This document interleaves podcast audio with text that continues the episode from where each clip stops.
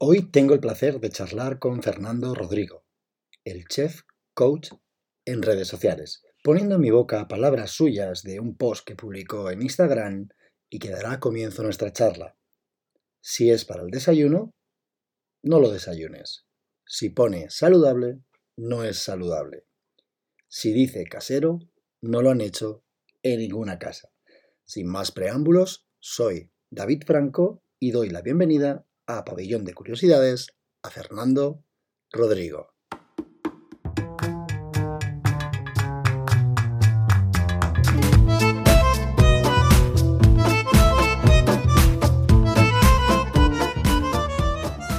Muy buenas, Fernando. ¿Qué tal? ¿Cómo estás?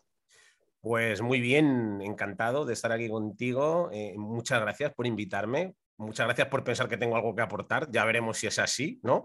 Estoy convencido de que sí.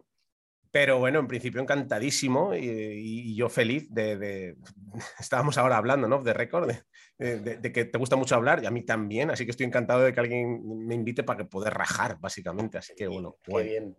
¿Me permites de Fer? Sí, claro, claro que sí. Sí, por supuesto.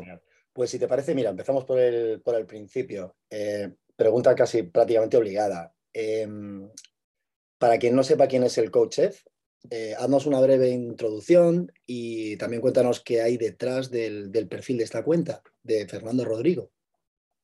Eh, bueno, en primer lugar, perdonadme que estoy un poquito mal de la garganta, no sé si en algún momento un garraspeo, ¿vale? Pero bueno, eh, me, disculparéis, estoy un poco pachucho de la garganta. ¿Quién es el coach chef? Bueno, pues eso me lo pregunto yo muchos días también, ¿eh? Quiero decir, eh, a veces me levanto por la mañana y digo, ¿quién eres? Fer, ¿quién eres? ¿no? Cuando te miras al eh, espejo, ¿no? Y dices, ¿quién eres? ¿Quién soy? ¿Quién soy? Yo creo que, yo creo que a eso hemos venido todos, a esta vida, a este mundo, mm. a vivir experiencias y aprender de ellas y a mm, redescubrirnos, ¿no? Porque yo creo que venimos con una esencia primordial, cada uno de nosotros aquí, que luego se va como enturbiando, se va llenando de capas y creo que el trabajo precisamente es ese, ¿no? Es ir quitándonos capas, esas que nos hemos ido poniendo durante los primeros años de vida y descubrir quién hay detrás de todas esas capas, de esas caretas, de esas máscaras y descubrir la esencia y quiénes somos en el fondo, que tiene mucho que ver con el niño que fuimos, con el niño inocente que vino a este mundo, que luego se vuelve adulto, se vuelve un aburrido y, se convierte en un ser, en muchas ocasiones, ¿no? Un tanto oscuro. Pues bueno, eh, eh, eh, el camino de vida para mí es eso, es recuperar la luz con la que vinimos ir quitándonos esas capas. ¿Y quién soy? Pues bueno, yo mm, nací en una familia de grandísimas cocineras. Mi abuela, mi bisabuela era cocinera de marqueses, mi madre es una máquina cocinando. Y yo creo que un poco recogí mm, el testigo. Mm. Eh, estoy en búsqueda precisamente de, de, esa parte de mí, estoy redescubriendo esa parte de mí, estoy tratando de averiguar ¿qué me empujó? Porque, claro, hay que hacerse muchas veces esas preguntas, ¿no? ¿Qué me empujó realmente a ser cocinero? Si había algún tipo de lealtad ahí, si había algún, algún designio familiar oculto. Y porque hay una parte de mí que la apasiona la cocina, pero hay otra parte de mí que tiene muchos intereses por otras cosas, ¿no? Y estoy, creo, en un proceso personal precisamente de, redescubrirme a mí mismo, ¿no? De decir, vale, durante 23 años me he dedicado al mundo de la cocina, que me ha encantado, me ha dado de comer, he vivido momentos muy guays. Em, pero hay otras cosas que me gustan, ¿no? Y, mucho de lo que me gusta tiene que ver con, los seres humanos y con, con, ese camino que me venía a recorrer. Y bueno, pues eh, yo mismo, a través de mi propia experiencia, de mi propia vida, yo, yo fui una persona súper obesa. Yo con 20 años pesaba 135 kilos, ahí es nada. Y en esos 135 kilos había mucho sufrimiento, mucho dolor, era una mochila muy pesada con la que cargué muchísimos años y mi trabajo fue, en un primer momento, deshacerme de la mochila, tanto física como de la mochila emocional y la carga que, suponía, ¿no? Y ahí estoy todavía, ¿eh? El que, se piense que esto es em, como un ordenador que se resetea y todo vuelve a, lo que era, está muy Ojalá fuera así. Eh, está muy equivocado. Esto es un camino muy largo, muy bonito también, apasionante, pero, pero muy largo y lleno de picos, de altibajos. Esto no es lineal, ¿eh? pues ya sabéis. Pues ahí estoy. Sí, y, el coach chef nace de ahí, ¿no? El concepto coach chef, este que aparece en las redes sociales, nace de ahí, de, un chef convertido en coach, em, un poco por, mi propia experiencia. Yo me, mm, empecé a, investigar mucho, a leer, a, estudiar en un principio sobre mm, fisiología humana, sobre temas más alimenticios, más dietéticos, ese fue un poco como el origen de todo. Yo empecé a cambiar la forma en la que comía. Mm, mm, en, un momento dado mm, doy con la dieta paleo a través de un amigo mío. La dieta paleo a mí me supone un cambio brutal porque me, ayuda un poco a, estabilizar la forma en la que comía. Aprendo aspectos de la evolución humana que tienen mucho que ver con, el cuerpo y, y, para mí supone un antes y un después, porque además empiezo a comer de esa manera que, ya no es lo que comes, sino lo que dejas de comer, ¿no? Con la dieta paleo, que es comer todos los productos procesados, el azúcar, un montón de productos que, atentan directamente contra, contra nuestro cuerpo y contra nuestra mente. Entonces, eh, claro, ahí sufro como un despertar brutal, ¿sabes?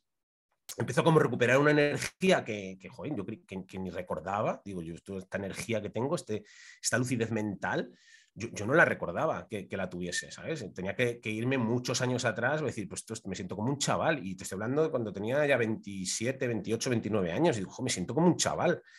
Y mm, entonces recupero esa energía y ahí pues me lanzo a estudiar, a aprender, me apunto a cursos, no sé qué, y descubro por el camino que me, me apasiona acompañar a personas a, vivir esos procesos, ese proceso que he vivido yo en, primera persona, ¿no? el, cambiar, el empoderarte, el hacerte soberano sobre tu propia salud, el ir a por lo que quieres en la vida, en recuperar em, esa energía, esas capacidades perdidas ¿no? y, reconciliarte, porque yo creo que, en ese proceso hay un proceso de reconciliación con lo que fuiste, ¿no? Eh, reconciliarte, perdonarte, eh, aceptar un montón de cosas y, creo que en ese camino de, conocerte en profundidad eh, es de donde nacen los cambios verdaderamente fuertes y potentes, ¿no? Entonces, descubro eso y a día de hoy pues estoy en paralelo trabajando como chef y a la vez trabajo como, pues, como te diría yo, como acompañante, ¿no? De vida o acompañante de camino y me apasiona, ¿no? Y, espero, espero algún día pues, poder dedicarme 100% a, esta pasión que he redescubierto con la edad y poder dejar a un lado la cocina, que me ha regalado momentos maravillosos, pero que, hay una parte de mí que siente que ya no está conectado a ello, aunque, aunque te digo que me encanta cocinar ¿eh? y, que me parece una herramienta y un, espacio súper chulo.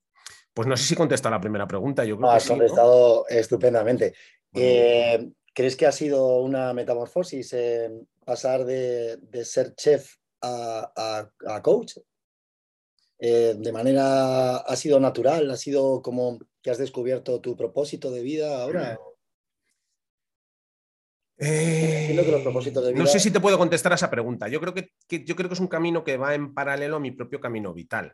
Hmm. Em, creo que em, de alguna forma en un momento dado me agarro a la cocina como una salida profesional porque no me gustaba estudiar y yo, creía que la cocina era pues un bonito espacio porque además lo había vivido en casa y decido estudiar en la escuela de hostelería y, y, voy a por ello, pero, pero según avanzan los años hay una parte de mí que se siente insatisfecha, hay una parte de mí que siente que esa profesión eh, no me llena al 100% me gusta, me da de comer, mm, se me da guay. Además, mm, me mola la cocina porque me permite sacar una parte muy creativa eh, que creo que mm, va mucho conmigo. Pero claro, en esos años, te estoy hablando de 23 años profesionales, en esos 23 años suceden muchas cosas en mi propia persona, en mi propio ser. Eh, hay, hay, muchos cambios en, en, Fernando, Rodrigo, ¿no? Y claro, esos cambios em, en muchas de mis creencias, en, mucho de lo que yo pensaba sobre la vida, pues llevan acompañado eh, eh, ese ir soltando poco a poco una cosa e ir agarrándome a otra. Es como si una metamorfosis o una consecuencia de un cambio profundo en mi propia persona. Entonces, pues sí, podría ser una metamorfosis, podríamos llamarlo así, podría ser como haber encontrado algo que realmente me hace levantarme por la mañana con una sonrisa. ¿vale? Yo creo que eso tiene mucho que ver con el propósito. ¿no? Para mí el propósito tiene que ver con eso, con lo que te acuestas pensando en ello y diciendo, ay, qué ilusión levantarme mañana para poder seguir haciendo eso. Y levantarte por la mañana y decir, oh, jolín, qué guay. Qué guay, ¿no? Qué guay, qué divertido, ¿no? Y, eso en la parte de la cocina llevaba tiempo dormido y esta parte me lo saca, esta parte me gusta.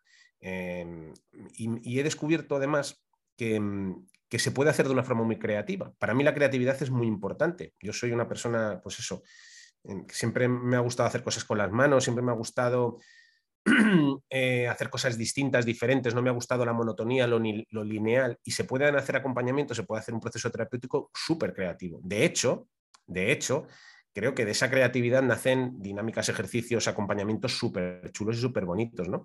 Así que mm, me gusta eh, esta segunda parte porque incorpora muchas de las cosas que me gustaban de la otra profesión, pero además em, nutro a las personas. No sé si Me, gusta nutrir, me gusta nutrir a las personas, y antes lo hacía eh, desde un punto de vista más físico y ahora nutro desde otro punto de vista, nutro al final más desde una forma más psicológico. Sí, sí, sí.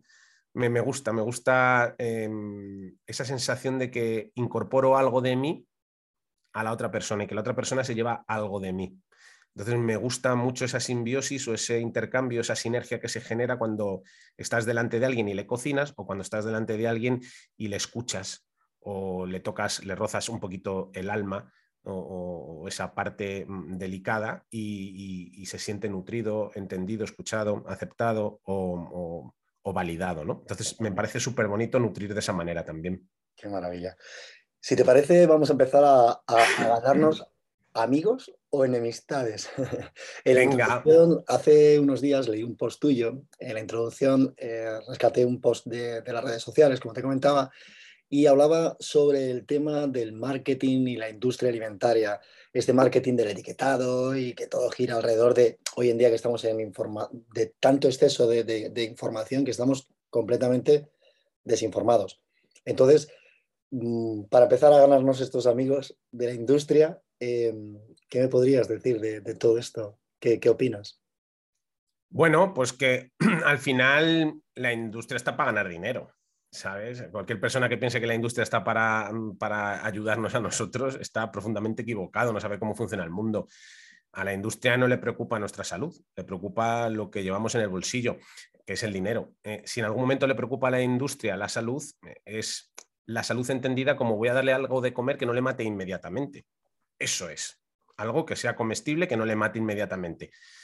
Pero las consecuencias de comer determinados alimentos de manera em, masiva y cronificada, ellos saben las consecuencias que tiene, lo saben de sobra, pero les da igual, porque es muy difícil relacionar em, determinadas enfermedades con la muerte por cáncer, con por la muerte por diabetes, con un ataque al corazón, es muy complicado porque, claro, nosotros vivimos en un entorno mm, en el que estamos afectados por muchísimos factores y tratar de decir, no, es que solo la comida, no, no es solo la comida, hay muchos factores que afectan a la salud. La comida, que lo hacemos al menos dos o tres veces al día, pues es súper importante, súper importante. Pero claro, a la industria le da igual nuestra salud. O sea, eh, solo le preocupa la salud para no matarnos inmediatamente y para vendernos más cosas. Porque cuando te ponen estos healthy, estos fitness, estos caseros, estos no sé qué, están vendiendo la salud, entre comillas, como un engagement comercial, una forma de, captarte, ¿no? O sea, que la salud solo les preocupa para eso. Cuando, es un, cuando se convierte en un objetivo de venta, sí. Y, para no matarte, así, de primeras. Pero por lo demás, la industria está para ganar dinero. Y claro, los, productos altamente procesados, pues les hacen ganar mucha pasta, porque al final es, género muy barato, muy barato, muy palatable, que engancha. Eh, que, engancha en el consumo, que se vende un montón y que le deja Pingüis beneficios, ¿no? Como se diga, muchísimos beneficios. Entonces, pues claro, eh, la industria va a ganar pasta únicamente. Ya está. A mí es un tema que es que cada día que, que, leo más, cada día me enfada más este tema. Porque es que al final se queda ahí un poco en el limbo eh, la responsabilidad. ¿De quién es la responsabilidad? Eh, decías que es muy complicado mm, eh, que, la, que, la, industria o, hacerle, digamos, el responsable a la industria de, la salud o la consecuencia de una, de una, mala salud o una enfermedad a, a la industria. Pero está muy comprobado, creo, hoy en día. Me decías tú de cáncer, por ejemplo, eh, temas de, ingesta a lo mejor de, mucho trigo, de inflamaciones, al final todo eso termina muchas veces en consecuencias de un cáncer de colon. Mm, entonces, al final es responsable a, Porque yo pienso, por ejemplo, en esa señora o ese señor que van al supermercado, a una gran superficie, y que compran a esa familia de tres, cuatro hijos, que son eh, en esa casa miluristas, es que no tienen tampoco muchas opciones reales para poder eh, decir, bueno, pues vamos a comer un poco más sano. Pues es que ya te vas al supermercado y ves el brócoli ya envasado en plástico y en un paquete con una fecha de caducidad. Eh, al final es que es como, no, la responsabilidad es del consumidor, eh, pero el culpable real es la industria. Y encima además de lavarse las manos, hace que el consumidor tenga esa responsabilidad. No, no sé si... Sí, sí, yo, te entiendo y comparto tu punto de vista. Eh, el, el asunto es que para mí el mundo es un lugar muy complejo muy, muy complejo, en el que hay muchísimos intereses y yo siempre, lo, yo siempre digo que el mundo es como una cebolla, está llena de capas y nosotros los seres humanos vivimos normalmente en la primera capa y en esa mm. primera capa es donde está la información pues, de andar por casa, lo, que a ellos les interese, lo que dejan, pero, pero hay mucha información por debajo. Y, y ellos, cuando digo ellos me refiero a las grandes corporaciones, que te dices es difícil demostrar la relación entre la comida, es que, pues es que no va a ir a ningún lado. Es que es muy complicado porque los mismos dueños de las, de industrias alimentarias, pues luego son los mismos dueños de las industrias farmacéuticas, son los mismos dueños de los colegios de, medicina, son los mismos dueños de las empresas de armas, son los mismos dueños de, ¿sabes? Que al final el mundo es una gran corporación y cada vez lo está siendo más, solo hay que abrir los ojos y echar un vistazo cómo se está, cómo se está moviendo el asunto, ¿no? El mundo es una gran corporación y como gran corporación manejan un negocio muy grande y, una entrada de, dinero muy grande, muy grande, muy grande de ese negocio es la salud humana. La salud entre comillas, ¿vale? Porque hay muchas medicinas, muchos fármacos, muchos tratamientos. Es muy complejo. Entonces, ¿qué hacen ellos, bajo mi punto de vista? Nos roban nuestras capacidades para discernir y para tomar buenas decisiones, porque lo hacen desde pequeños en el cole eh, ellos nos, adiestran, o sea, en el cole no se aprende mm, nada, o sea, nada interesante, de verdad, para ser un adulto libre, entendido libre como una persona que es capaz de tomar decisiones buenas para él y para los suyos. Entonces, a mí me gusta decir, es que nosotros no pensamos, es que nos piensan constantemente. ¿Sabes? Y desde pequeños nos meten ahí, nos dicen, tú te vas a sentar en este pupitre, porque tú te llamas F y la F va después de la, de la E. Entonces te toca este pupitre, te sientas a las 8, te levantas a las 4, yo te voy a decir lo que está bien y lo que está mal, te voy a evaluar en función de que pongas en el papel lo que yo te digo que está bien, si no pones lo que yo te digo que está bien, eh, está mal, no te apruebo, eres malo, eres un eres mal estudiante, no vas a llegar a nada, no vas a tener un buen puesto de trabajo, porque claro, como los puestos de trabajo los creo yo también. Entonces, claro, desde pequeños eh, nos roban la capacidad de discernir y nos, nos convierten en adultos que nos creemos todo todo y que no, no, no, vemos el mundo con unos ojos despiertos y, brillantes, nos vamos dormidos. Yo siempre digo una cosa con respecto a esto y es, en, el cole no nos enseñan ni, ni nutrición, ni cultura financiera, ni inteligencia emocional. Y digo, jolín, yo me parece importante. Yo me pongo conspiranoico que te cagas y digo, ¿por qué no nos enseñan esas tres cosas? ¿No será que nos quieren enfermos, pobres y tristes? Porque un adulto enfermo, pobre y triste no es peligroso, no va a tomar buenas decisiones, se las vas a poner en bandeja y les van a comprar todas.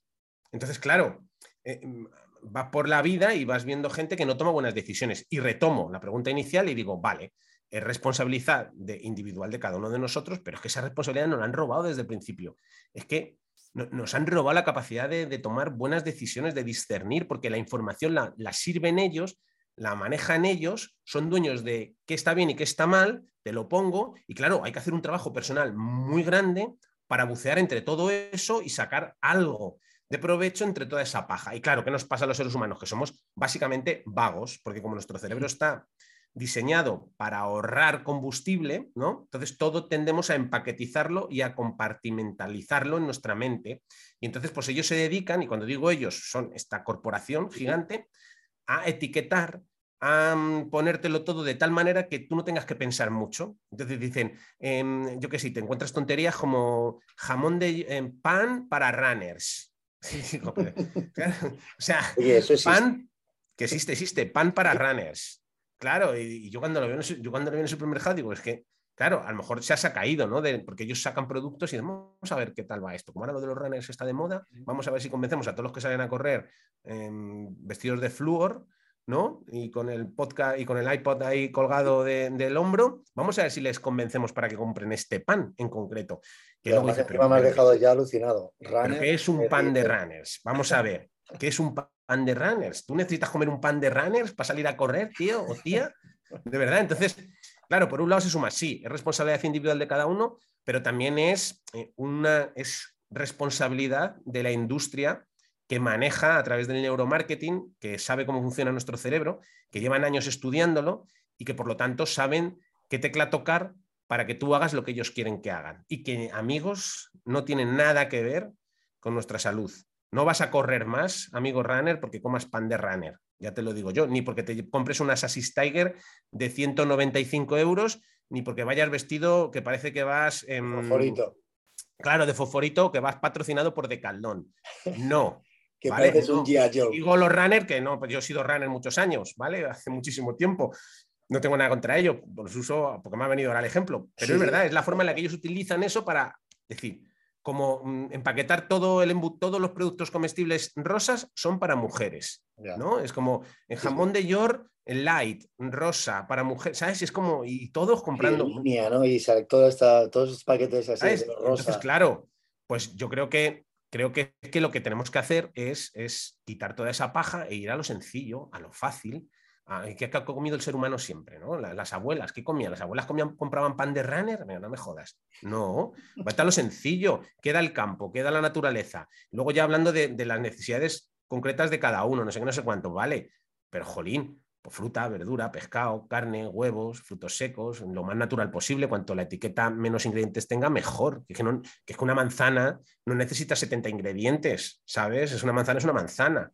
Pero claro, ya te compras al niño una gelatina de manzana, me va metida no sé qué, y lleva 75 ingredientes, y digo, pues, pues coño, es que lo están matando al niño, porque por un lado, le estás robando el paladar, porque claro, competir con una manzana verde, con una gelatina de esas que lleva de todo, que eso que es droga directamente, porque es que, claro, actúa en el cerebro como la droga, o sea, generando endorfinas, los pone como motos a los niños. Dale luego a un niño una manzana normal, no la quiere, te dice, cómetela tú, que esto no, esto, no, esto no es una manzana.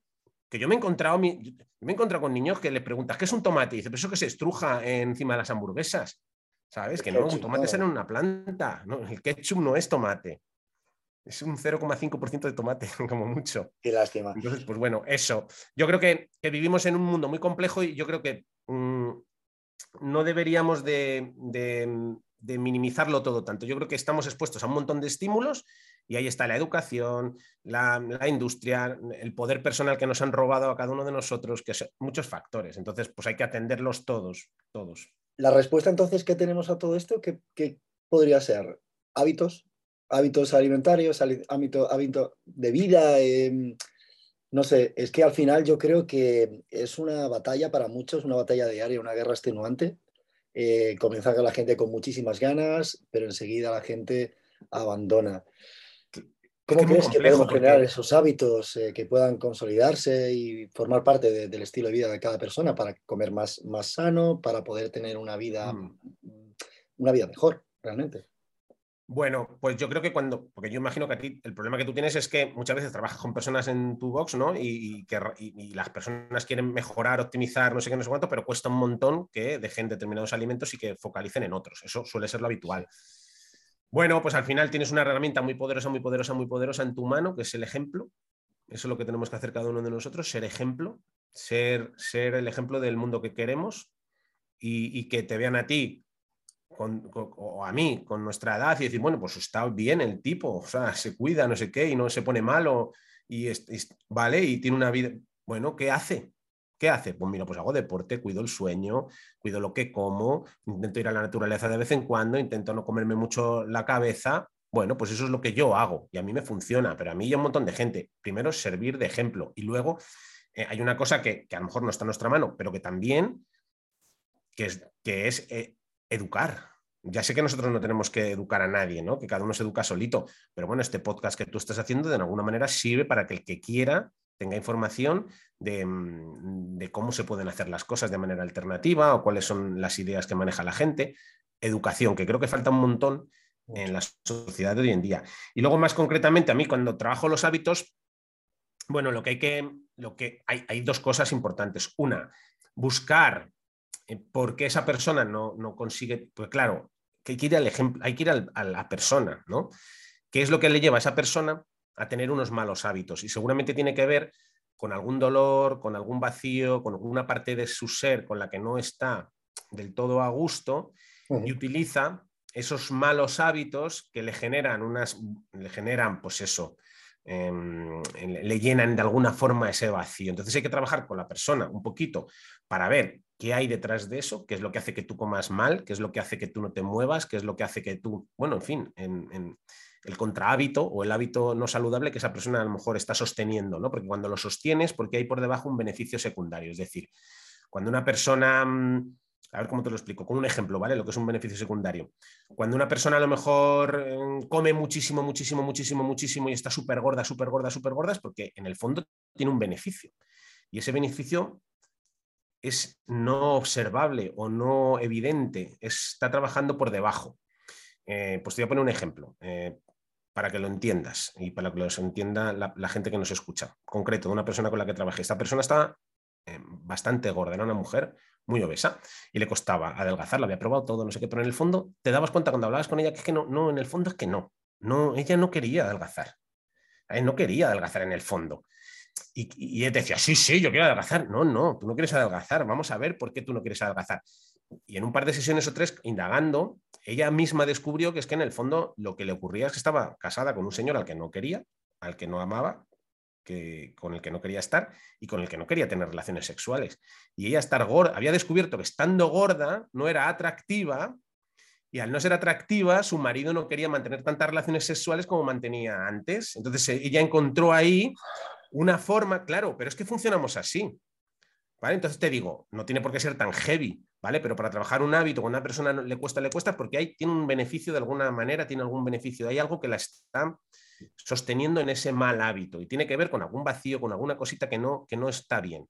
Y luego hay que alinearle con los nuevos hábitos y ayudarle a que eh, vea esos nuevos hábitos o eso que quiere implementar de una manera orgánica para él. ¿Y yo cómo lo hago que me funciona bastante bien? Pues trabajando con los valores fundamentales de la persona, es decir, para ti, ¿qué es importante en la vida? ¿Qué es que Y entonces tengo un listado de valores, 50 valores.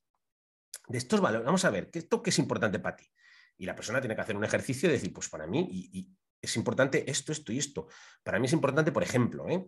pongo mm, la familia, eh, el dinero y mm, yo qué sé, y, el hogar, ¿vale? Bueno, para ti eso es lo más importante, esto es lo más importante a día de hoy, yo no podría vivir sin esto. Bueno, pues vamos a ver de qué manera unos buenos hábitos, pues imagínate, cómo comer mejor te va a ayudar a que tú sostengas esos valores en tu vida pues oye, mira, por ejemplo, si comes bien, vas a tener una buena... Y él, él, mismo va a saber, se va a dar cuenta. ¿De qué manera? Porque el ejercicio lo tiene que hacer uno. ¿De qué manera? Estos hábitos buenos te van a ayudar en, con con lo que para ti es importante en la vida. Pues mira, joder, verdad, es cierto que si no como bien, que si no tengo unos buenos hábitos, una buena salud, no voy a poder disfrutar de la familia muchos años, porque voy a tener hijos y voy a ser mayor y voy a estar mal, achaques, no sé qué, o me puedo morir de no sé qué, jolín, la familia. Y el dinero, pues es verdad, porque me voy a ahorrar en fármacos, en medicinas, en no sé qué, en seguros médicos, no sé cuántos. Voy a ser más productivo en el trabajo, no voy a tener tantas bajas laborales y soy autónomo. Es decir, cada uno se monta su película, ¿eh? Sí, sí, sí. Y eso funciona bastante bien. Entonces es ¿Qué es importante para ti en la vida? ¿Y de qué manera? Eso se va a sostener con estos nuevos hábitos o con esto que quieres conseguir o con lo que sea. entonces es ver qué le está frenando, cuál es el obstáculo, qué es lo que le impide y ponerle como, una, como un anzuelo, ¿no? algo que le haga que avance. Otro tema eh, controvertido. Eh, quería hablar contigo sobre el tema de las redes sociales. Creo que hacemos un uso desmedido eh, pero para esa persona que quiere generar unos nuevos hábitos y unos hábitos más saludables, ¿crees que las redes sociales ayudan eh, o, sin embargo a la persona que le cuesta crear esos hábitos, que ve pues abdómenes, el six-pack, glúteos formidables, eh, tíos con un cochazo tremendo, casas enormes, gente feliz por todos lados? ¿Qué crees que, ¿Crees que esto al final ayuda a generar esos nuevos, esos nuevos hábitos o, por el contrario al final la gente desiste de decir esto es imposible. Pues, pues imagino, David, que habrá de todo. Imagino que habrá de todo como en botica. Creo que, al final cada ser humano somos muy diferentes, cada perfil de redes sociales es diferente, cada eh, consumidor de redes sociales es diferente, cada uno somos un mundo y habrá mm, gente a la que le motive ver un six pack y porque para él la belleza o la estética es importante y le ayuda a generar buenos hábitos, o a lo mejor hay una persona que ve esos mismos, esos mismos abdominales y tiene un problema con no tolerar la frustración o tiene algún problema con, y, le, perjudica, ¿sabes? no lo sé, a mí las redes sociales me parecen, yo las uso porque las veo necesarias, sobre todo si tienes un, negocio y quieres ir por la parte online y porque son, te dan mucha visibilidad. Em, pero es cierto que detrás de las redes sociales hay mucha mentira, hay mucha mentira, mucha mentira porque eso no es la vida real. Entonces, yo creo que lo importante es, darte cuenta de que la vida no es eso que hay ahí en la pantalla. Y creo que mucha gente, cada vez más, que, mm, que no, se da cuenta de que eso no es la vida real. Creo que, no sé si habéis visto una película que se llama, o habéis leído un libro que se llama Ready Player One, creo que el futuro que nos viene tiene mucho que ver con eso. Creo que tiene que ver con bueno, ya lo estáis viendo, ¿eh? lo que si los metaversos, que si todo este rollo, bueno, en fin. Pues eso, a mí, ¿eh? eso, a mí, me aterra un poco y me da un poquito de, mal rollo, ¿no? Si puede ayudar o no para crear buenos hábitos y para mejorar la salud, pues no lo sé. Yo tengo ejemplos de cuentas maravillosas que hacen un trabajo brutal, brutal, brutal, brutal, y desde muchos sitios distintos y que me parecen muy positivas porque, porque dan una información muy útil, muy valiosa. Ahora, que dependerá mucho del consumidor y de la pedrada que tengamos cada uno de nosotros, porque cada uno de nosotros vamos con una pedra por la vida. Entonces, Pero gorda, ¿eh? Claro, entonces, dependiendo de la pedrada que tengamos cada uno de nosotros, yo con la mía, tú con la tuya, el de enfrente con la suya, pues nos afectará más o menos, nos ayudará más o menos. Y sobre todo, una cosa que me parece importante y es que a veces entendemos las cosas negativas, entre comillas, de la vida como algo malo. Y a lo mejor no. A lo mejor esa persona lo que necesita es pegarse, con, perdón, ¿eh? pegarse una hostia buena, porque sin la hostia buena no va a reaccionar nunca. Y a lo mejor necesita dar con una cuenta de un tío que enseña abdominales y él con su lorza y con sus complejos y dar con esa cuenta y sufrirlo, sufrirlo, sufrirlo, sufrirlo, sufrirlo, llegar al fondo del pozo para poder salir del pozo. Entonces, me cuesta mucho siempre catalogar las cosas como buenas y malas. Me cuesta un poco.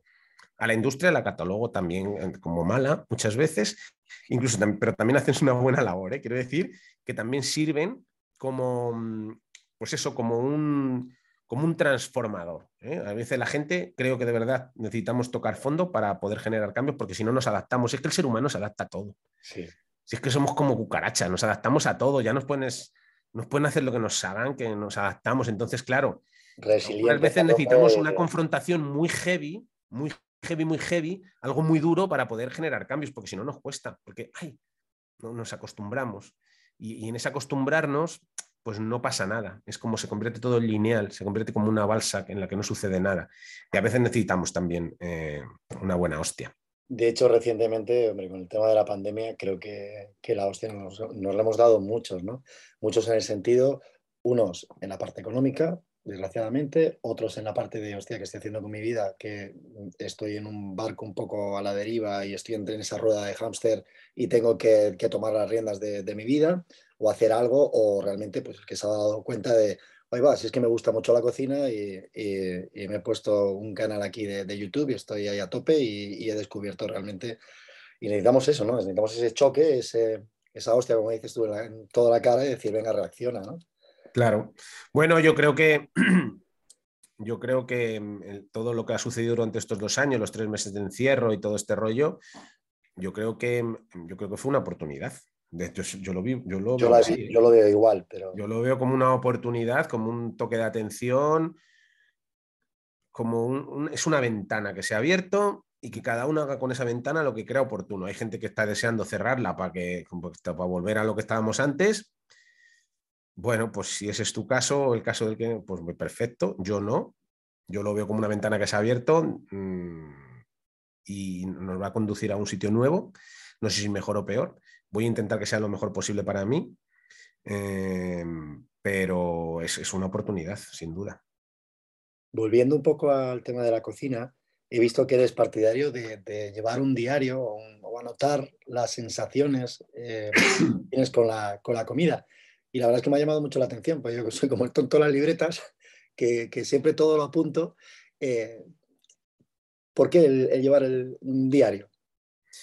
A mí, yo el diario mm, se lo recomiendo a muchos clientes, muchos míos, el diario, escribir un diario, sobre todo cuando veo que la persona tiene, una, tiene poca conciencia de sí mismo, que es una persona que le cuesta conectar mm. con, consigo mismo, cuando es una persona que vive demasiado en la rueda, esa que hablabas antes, ¿no? Del hámster o de la rata.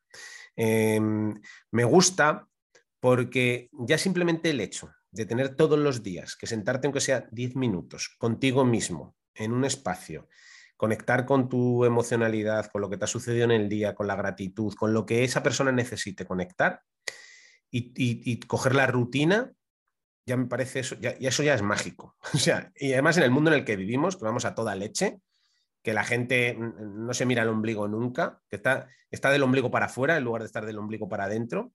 Y entonces a mí el diario me, parece interesante por eso, porque eh, es, un hábito muy bonito el conectar con uno mismo y ya si lo acompañas de un espacio concreto, si ya lo acompañas de vigilar un poco la respiración y haces un poquito de meditación pues eso ya es glorioso. Y si encima lo haces con intención, ¿no? que a mí es lo que me gusta cuando yo diseño un diario para un, para un cliente, siempre lo hago con intención. Yo miro a ver esa persona, qué le vendría bien, qué le, qué, le interesa, ¿no? Y yo lo utilizo un montón, un montón con la gente, por ejemplo, que tiene problemas con la comida, ¿no? que le cuesta comer de una manera ya no buena o mala, sino que tiene una mala relación con la comida per se, una mala relación consigo mismo también, ¿no? Pues que esa persona simplemente escriba un poquito y reflexione acerca de lo que ha supuesto esa comida para él, en, qué estaba pensando, dónde se le ha ido la cabeza, cuál era la situación, cómo se ha sentido, qué, cómo reaccionaba su cuerpo cuando comía, dónde había tensiones, cómo respiraba.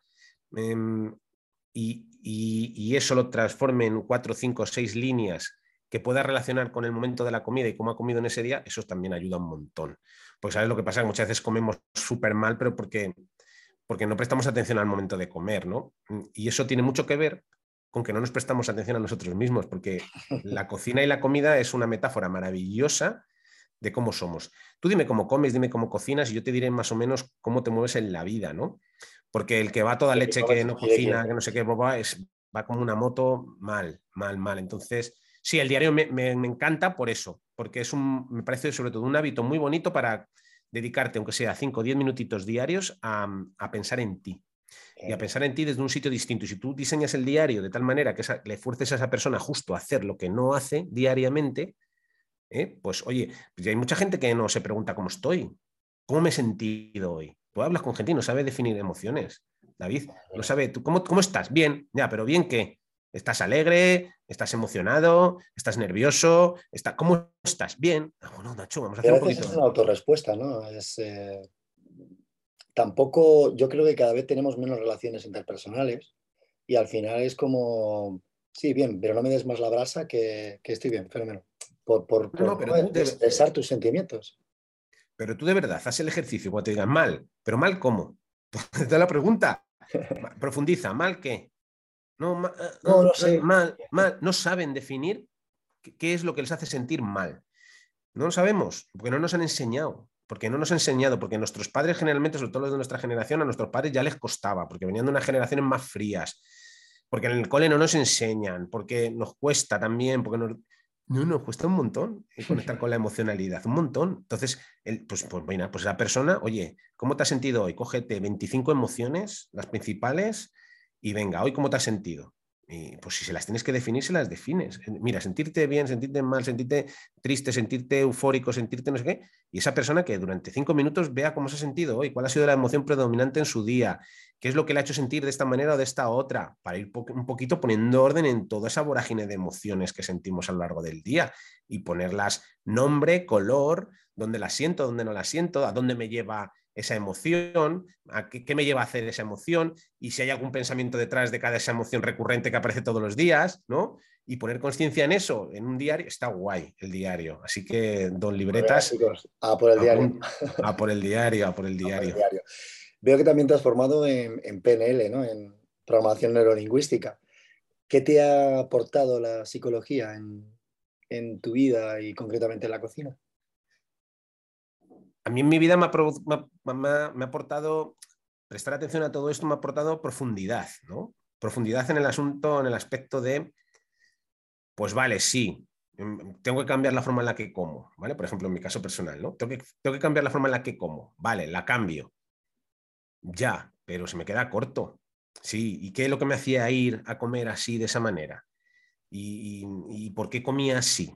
Y por qué si como de una manera como de otra, me siento de una forma me siento de otra. Y ahí empiezas como a investigar un poco más y ya empiezas a, pues en mi caso, a investigar un poco a través de la neurociencia, cómo funciona el cerebro, no sé qué, irremediablemente vas a la mente, la mente te lleva a los pensamientos, los pensamientos te llevan a la emoción. Es decir, que es todo, que, que en el fondo somos, en el fondo somos, somos una mente habitando un cuerpo físico pero en el fondo somos una mente que, habitamos un cuerpo físico, un mente y un espíritu, ¿no? Pero somos sobre todo una mente pensante y está todo el rato pensando, como una máquina, generando pensamientos. Y claro, lo generamos a través de este cuerpo que tenemos, ¿no? Este vehículo que nos permite vivir experiencias que nos llevan hacia pensamientos, o tenemos pensamientos que nos llevan hacia vivir vivencias. Entonces, claro, si no prestas atención a esa parte más pues yo qué sé, psicológica, si la quieres llamar, o mental o, o profunda, pues te va a costar un poco entender la parte mm, física. Entonces, pues a mí me ha aportado un montón y en la cocina me ayuda a día de hoy, eh, por, pues, por, ejemplo, a cocinar de manera distinta, a cocinar de una manera más consciente, a poner más intención cuando cocino, a entender por qué cocino de una forma o cocino de otra, a entender una cosa tan sencilla como cómo puede ser que hoy me sepa tan rica una cosa y mañana me sepa tan mala, pues porque es que no estabas emocionalmente en, una, un dispuesto o preparado mm, como ayer. Hoy estabas alegre, eufórico, contento y eso se transmite también a la hora de cocinar. Entonces, bueno, y luego, pues eso para acompañar a personas a mí me ayuda un montón toda la parte esta, ¿no? Porque al principio era más de, venga, pues comes esto, comes lo otro, pues hacer esto, más, más hábitos, pero más desde la superficie, que está bien y, que eso, como, como vi en mis propias carnes, ayuda a coger energía, a tener más lucidez mental y a poder trabajar un poco más profundo. Pues es importante, porque al final este cuerpo físico se alimenta de alimentos, se alimenta de gasolina, ¿no? de, nutrientes y necesita unos buenos nutrientes para un buen funcionamiento. Y la mente le pasa exactamente lo mismo, ¿no? Necesita buenos nutrientes para tener buenos pensamientos y para tener una lucidez. Entonces, a mí me ha dado profundidad, David, profundidad y, más herramientas. Has citado antes eh, el tema de la meditación. ¿Le das mucha importancia a la meditación ahora que está muy de moda la palabra mindfulness? Mm. Eh, ¿Crees que es una moda o sin embargo crees que realmente eh, nos aporta un autoconocimiento o llegar a esas profundidades, a esa parte oscura que, hablabas de, nosotros y enfrentarnos con nuestros miedos, con nuestras mierdas, con nuestras miserias y, saber realmente decir, hostias, esto, esto soy yo y, a partir de ahora voy a poner eh, remedios, soluciones a, cosas. ¿Crees que la meditación nos puede, nos puede ayudar a esto? A ver, sí. Claro, no, sí, sí, está claro que sí. Mm, por una cosa, fundamentalmente. O sea, ese mono que tenemos dentro todo el rato pensando, esa maquinaria que no para de generar pensamientos, pues en muchas ocasiones son disfuncionales completamente. O sea, nos, nos, nos producen muchísimo dolor y nos producen situaciones Mm, que, no son deseables, ¿no? Y, todos esos problemas vienen muchas veces de la propia mente. Entonces, el ser capaz mm, de manejar los pensamientos de una forma más amable se puede lograr a través de la meditación, porque la meditación lo que trabaja un poco es la presencia, el, no prestar demasiada atención a esos pensamientos. Puede ser una herramienta ¿no? Eh, que, ayude a las personas, sobre todo en el mundo en el que vivimos porque vivimos un mundo súper loco, vamos en un tren de alta velocidad y, cuesta bajarse de él, te, te arrolla, ¿no? Entonces, si viviésemos en el campo cultivando gallinas y observando la naturaleza, pues no nos haría falta meditar, porque ya sería una vida meditativa en sí. Entonces, mi sensei siempre me dice una cosa, ¿no? Mi sensei siempre me dice, no, si está muy bien irse a un monasterio a meditar. en plan de la montaña. y a, a la, a la. Claro, claro, claro. Pero haz meditación aquí, en tu día a día, en tu ciudad. Entonces, él me ha enseñado esa parte de, está muy bien meditar, él lo ha, practicado toda su vida, dice, pero lo más importante es la presencia. Y es que hagas lo que hagas, que estés haciendo lo que estés haciendo, estés haciendo eso. Y dice, yo estoy planchando y estoy planchando, no estoy haciendo nada, no estoy ni mirando el dinero del banco, ni estoy pensando en lo que voy a hacer mañana. No, no, si yo plancho, plancho. Si- yo voy caminando por la calle, voy caminando por la calle.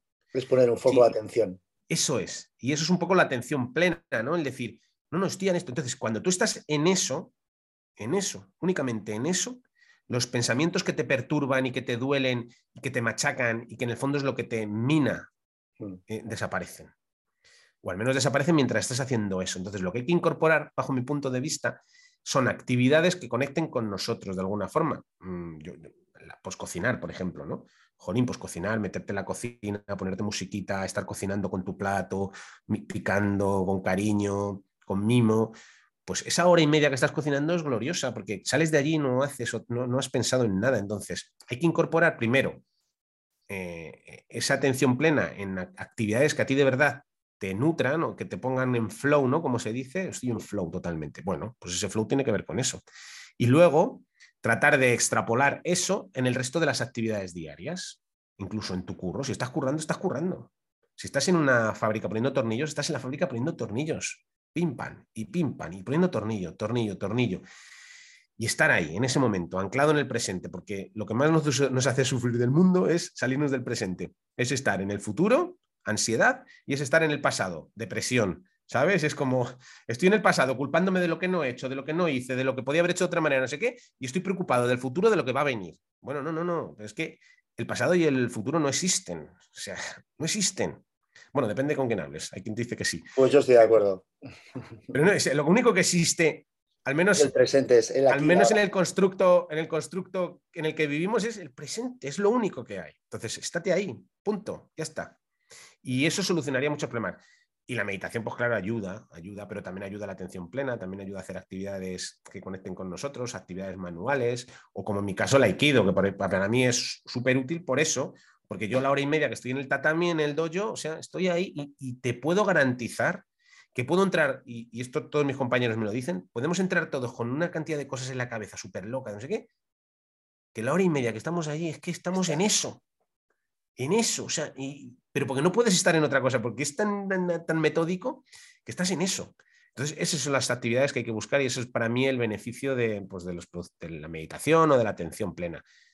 Creo que sí, creo que es antes of the record del tema del aikido. Es que me flipa. Eh, me, me, encanta, ¿no? Todo el tema al final eh, japonés, la filosofía japonesa y, y, sobre todo lo que te decía de la, la estética también del aikido. Háblame un mm. poco del de, de aikido. ¿Qué te ha aportado, aparte de, de esa, eh, ese foco de atención pleno que, que te llena y, y, te desconecta del bueno, mundo? Bueno, a mí, yo como a todo lo que me apunto en la vida, le saco siempre esa parte más de crecimiento personal, ¿no? Que yo creo que todos nos las yo, llevamos. ¿no? Eres un chutado de la vida, ¿no? no, no un chutado, lo que pasa que, pues, yo sí, yo, yo pongo mucha conciencia, pongo mucha conciencia en ello, David, y yo creo que todos nos llevamos los aprendizajes, lo que pasa que muchas veces que hay gente que se lo llevan de, de manera muy consciente y, se, y, los hace suyos, y hay gente que se lo lleva de manera inconsciente. Uh -huh. Y luego la, el trabajo bonito es hacer consciente esa parte que nos hemos llevado inconsciente, pero todos eh, nos llevamos aprendizajes de las actividades que hacemos a diario. Lo bonito es darte cuenta ese, ¡pum! ¡Ostras! Mira, mira, justo pum, pum, pum, ¿no? Pues a mí el aikido, por ejemplo, a mí me genera muchos beneficios en, en, en, la tolerancia, por ejemplo, ¿no? A mí me aporta mucho, mucho beneficio a la hora de tolerarme a mí mismo y ser paciente conmigo mismo y, y, permitirme el, el, el, error, ¿sabes? Que es una cosa que a mí me acompaña mucho el tema de la perfección, ¿no? El de hacerlo todo perfecto, todo bien, el, el que dirán de mí, qué pensarán de mí, ¿sabes? Ese, juicio interno brutal que yo me lo llevo trabajando muchos años a través del teatro, el aikido también me ayuda un montón y, me ayuda en ese aspecto porque, porque el, aikido es tan frustrante, tan complicado, tan difícil, tan, tan, tiene una curva de aprendizaje tan lenta que al final eh, para que te salga una técnica tienen que darse muchas circunstancias, ¿vale? Eh, entonces, tienes que trabajarte mucho la frustración, el perdón, la tolerancia contigo mismo y con el compañero. Claro, porque tú trabajas con un compañero y, tendemos siempre a echarle la culpa al compañero. Es que no me acompaña, es que no va bien, no, no, que es que no te tiene que acompañar, que es que la técnica te tiene que salir a ti. ¿Vale? Entonces, a mí me ayuda un montón en eso y me ayuda muchísimo, muchísimo, ya tiene que ver con la propia filosofía de este arte marcial, me ayuda mucho a entender eh, también los procesos terapéuticos, fíjate. O los, porque tendemos siempre, ante una circunstancia que nos duele, a emplear energía contra ella. ¿Vale? Cuando hay algo que nos frustra, algo que nos duele, algo que, no nos gusta, reaccionamos. Y en esa reacción lo único que estás haciendo es dándole un punto de apoyo, estás aportando energía para que se nutra ese conflicto. Totalmente de acuerdo. Y eso trabajamos mucho en Aikido, ¿no? El, cuando hay una agresión por parte de la otra persona, nosotros, y eso es una otra cosa que yo también tengo que trabajar un montón, porque yo utilizo siempre la fuerza, porque además, claro, cuando tú notas que te, te tensas y trata, y no es eso, no es eso. Y cuando a mi sensei le sale una técnica, digo, pero ¿cómo te sale? dice, porque no lucho, porque no lucho. Pero claro, entender eso es muy complicado porque tú cuando te sientes agredido, luchas y opones fuerza. Y no es eso. Y es una lección maravillosa para la vida, ¿no? Es, pues mira, por ejemplo, el otro día en el supermercado, en la cola, se montó un pollo en la cola, no sé qué, no sé cuántos. En otras circunstancias, a mí la persona, me, me entró uno ahí. Me entró uno. Perdóname, pero que me estoy imaginando que me, me un momento y le hice Aikido, y le hice Aikido, Aikido, porque el pibe se puso así en ese y digo, oye, pasa, tío, pasa, que no pasa nada. Tienes razón, pasa. Si son cinco minutos, no tengo prisa, pasa. Ya está. Eso es Aikido. Eso es Aikido. Pensé que ibas a haber sacado el palo de la escoba de repuesto y, le ibas a haber hecho. no, no, no, no, no, eso es Aikido. Eso se trabaja, es un taisabake en toda regla, aikido, puro y duro. Viene una agresión, viene un conflicto y si tú te metes, ese conflicto se hace más grande. lo alimentas con tu propia energía. Porque el otro necesita de tu propia energía para nutrir su propio conflicto. Entonces, no va a ningún lado.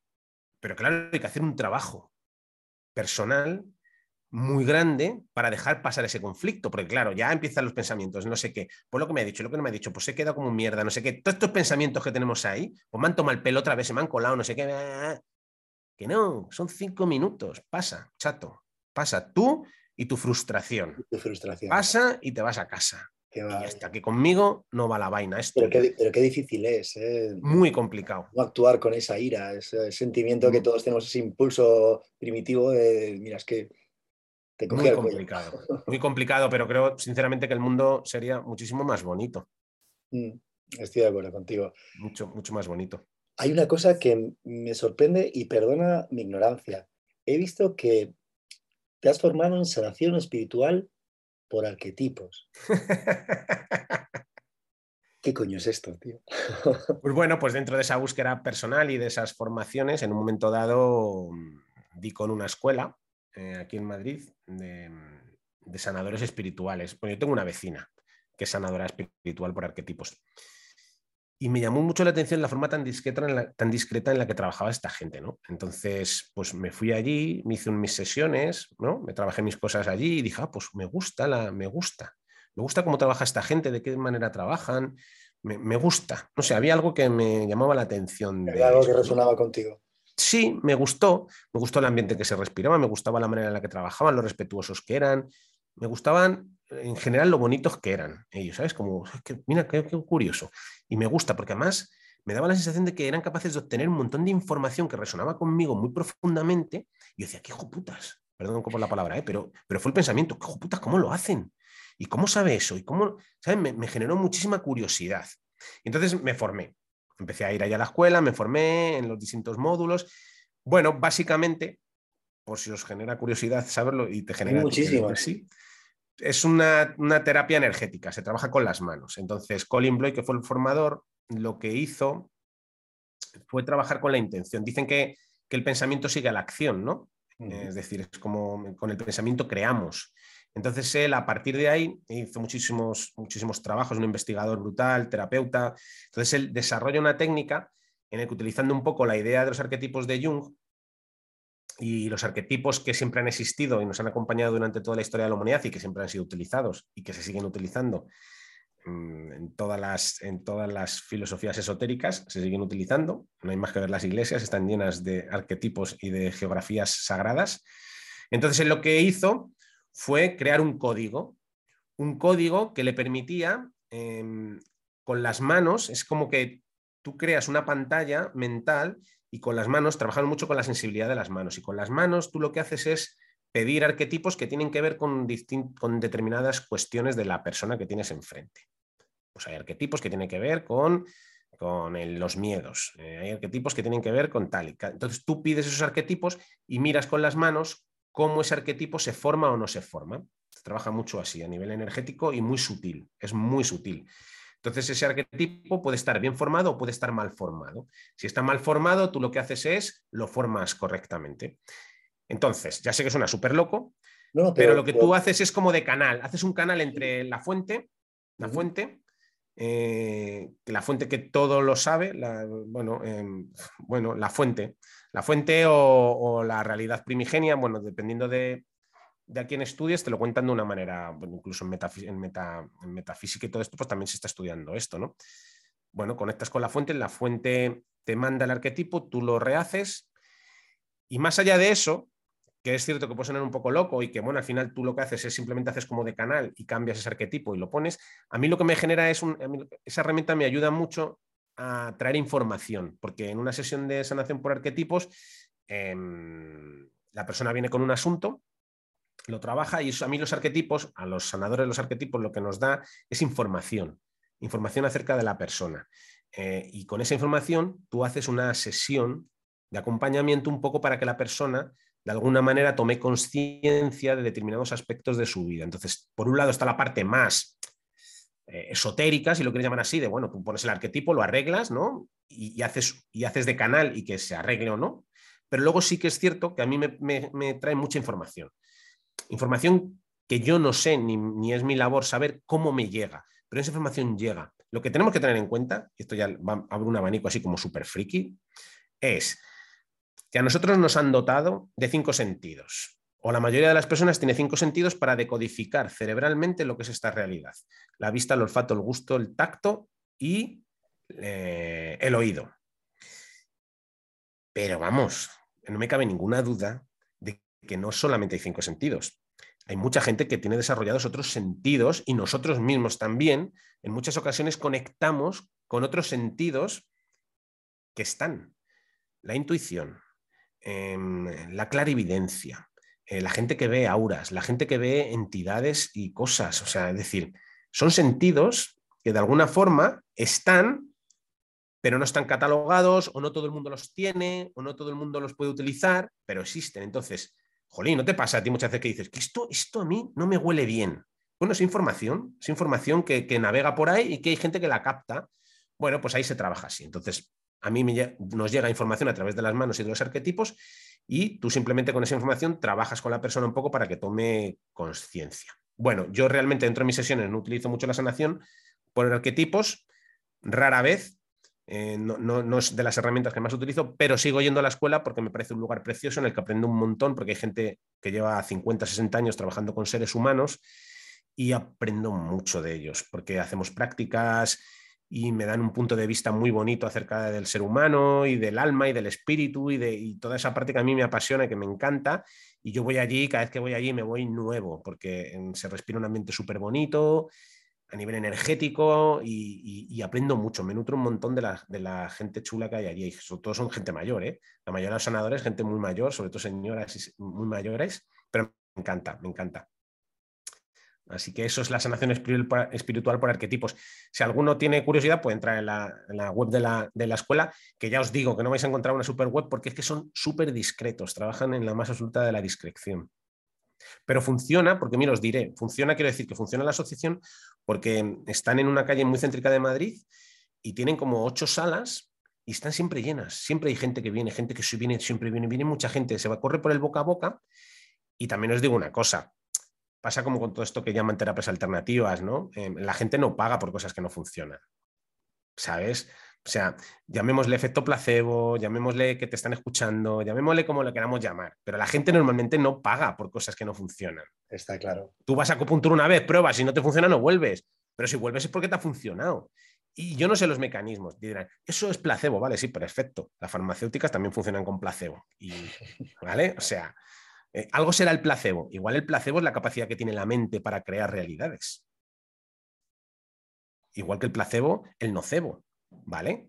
Eh, igual que existe el placebo, existe el nocebo. Y eso es ciencia. ¿Qué es el placebo? Pues para mí, la capacidad que tiene el cerebro para crear realidades. Qué bien. Oye, estaría hablando contigo media vida, pero... Bueno, pues oye, cuando quieras otro día charlamos. Claro que sí, pero por ir un poco, y además que sé que tampoco quiero robarte mucho más tiempo, por ir terminando un poco con esta charla, me gustaría entrar un poco en una parte un poco más personal. Eh, son preguntas que generalmente me encanta, me encanta hacer porque aprendo también muchas cosas de, la gente que, está conmigo. Entonces, em, si tuvieras que recomendar tres libros, em, ¿qué tres libros recomendarías? Y uno de ellos que fuera un libro que regalarías. Ya sé que es muy difícil. Y sobre todo al final. Vale, pues entonces van a ser cuatro. Venga, genial.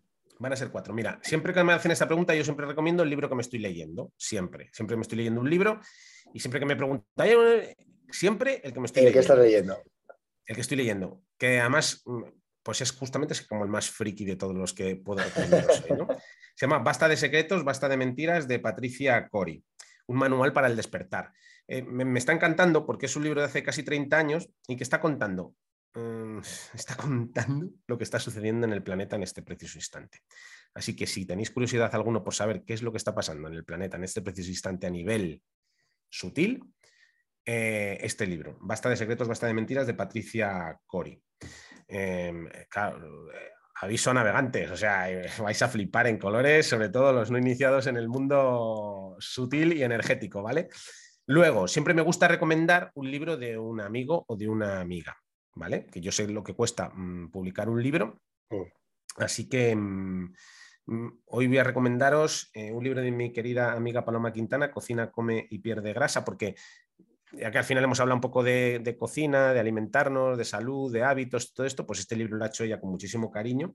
Es un libro en el que vais a tener un poco de una parte teórica de, acerca de, cómo nutriros y cómo comer y cómo organizaros, sobre todo para, para, reducir grasa, porque ella se enfoca mucho en eso, y trabaja mucho a nivel estético.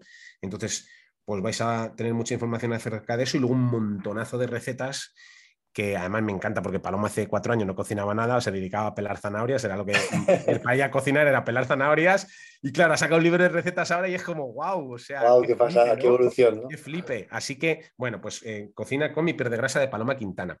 Luego, un libro que a mí me gusta mucho y que me ayudó, mm, me ayudó mucho a entender un poco el, sentido, o al menos a, ver la enfermedad de otra manera, se llama La enfermedad como, camino, ¿vale? Es un libro muy chulo en el que explica mm, el, sentido que tiene la enfermedad en el ser humano, ¿no? Entonces la gente ve la enfermedad como algo malo y para mí pues no es malo. Para mí la enfermedad es una forma que tiene la naturaleza de decirte, oye, estás haciendo algo mal. Te lo digo, ¿vale?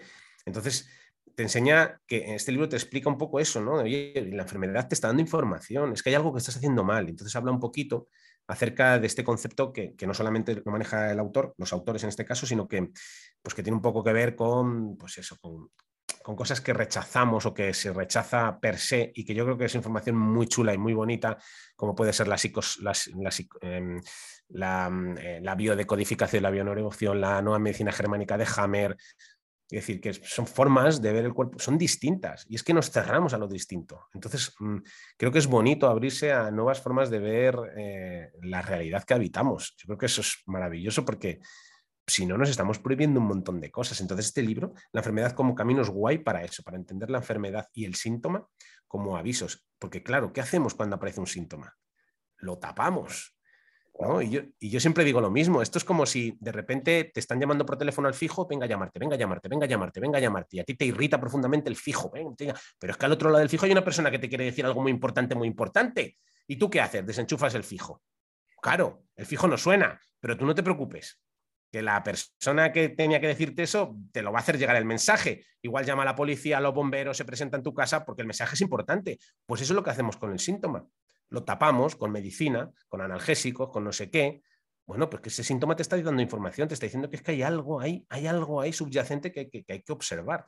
Entonces, bueno, pues eso me gusta. Y luego me has dicho uno que para regalar, pues oye, mira, un libro que tengo escrito yo que se llama Historias Deliciosas. Es un libro eh, de cuentos infantiles y recetas para niños y, para adultos, ¿vale? Entonces la idea es del cuento son cuentos infantiles y luego una receta que tiene que ver con el cuento de alguna manera, ¿no? Alguno de los personajes cocina o alguno de los ingredientes. Maravilloso. O, hay alguna metáfora. ¿Por qué? ¿Por qué este libro? Pues porque yo creo que pasamos poco tiempo con los niños, o al menos tiempo de, no muy buena calidad. Hay demasiada tablet, hay demasiada televisión, demasiado Netflix, demasiado Disney Channel, demasiada tal, y poco contacto humano y poco, poco, poca calidad en los minutos pasados. Entonces, no se me ocurre mejor manera de pasar tiempo con los niños que en la cocina contando un cuento y cocinando todos juntos.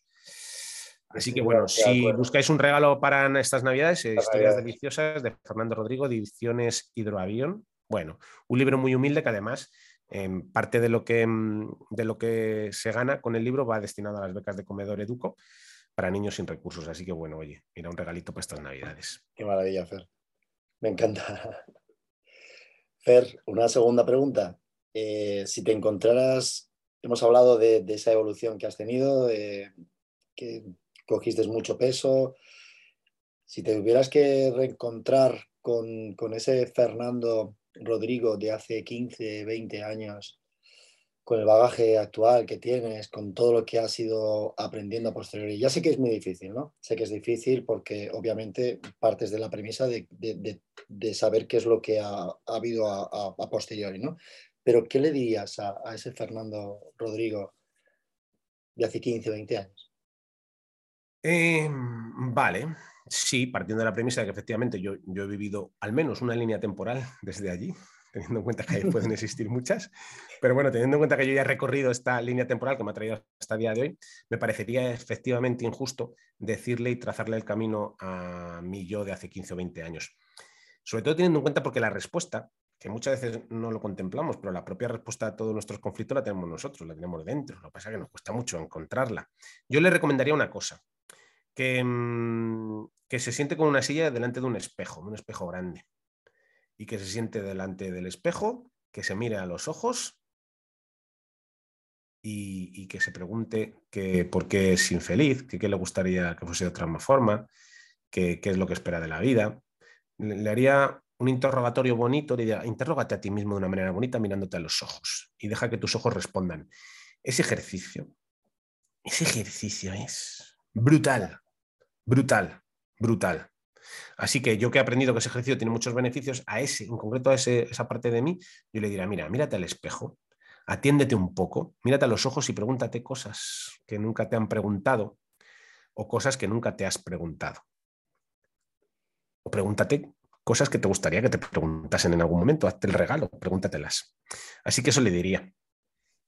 Mira, te iba a preguntar como tercera pregunta, eh, que me dijeras una cita, una metáfora o una fábula, pero creo que después de, la recomendación de, tu libro de, cuentos, yo creo que sería fantástico que me pudieras, uno de ellos, sacar un cuento eh, de ellos, si lo tienes a mano, si lo tienes en la cabeza.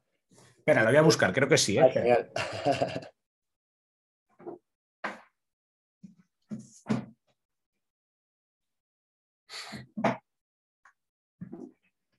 Además, este ejercicio en algún taller que he hecho, este ejercicio mola porque siempre elijo un cuento en función un poco de a quién se lo voy a contar. Y este ah. cuento te lo voy a contar a ti en función de lo que yo he sentido, he percibido con nuestra entrevista. Vale, oye, genial. Y te lo voy a dedicar a ti. Entonces voy a ver aquí.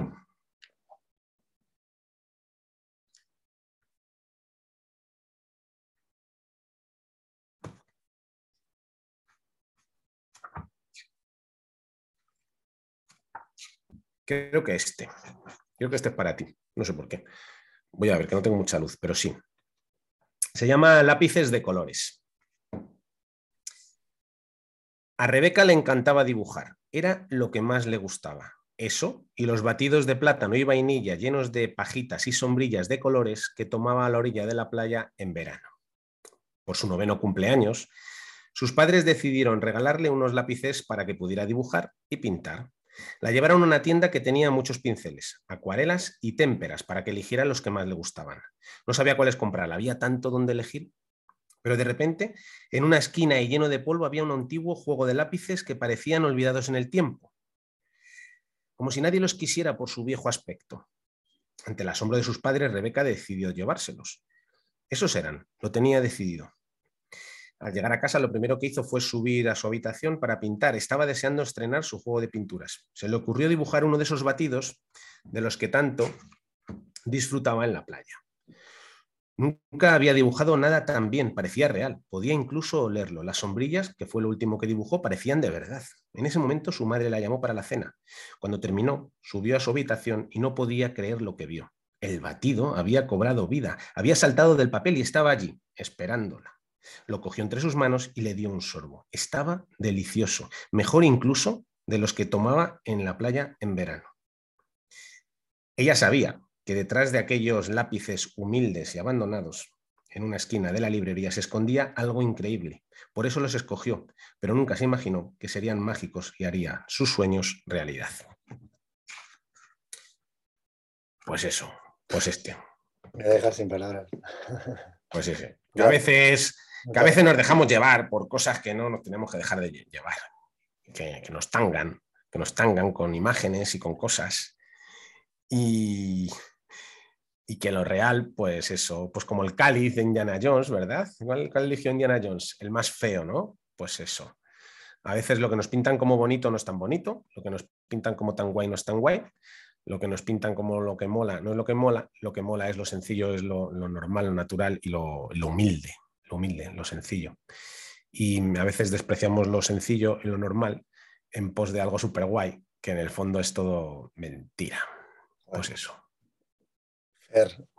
muchísimas, muchísimas, muchísimas gracias.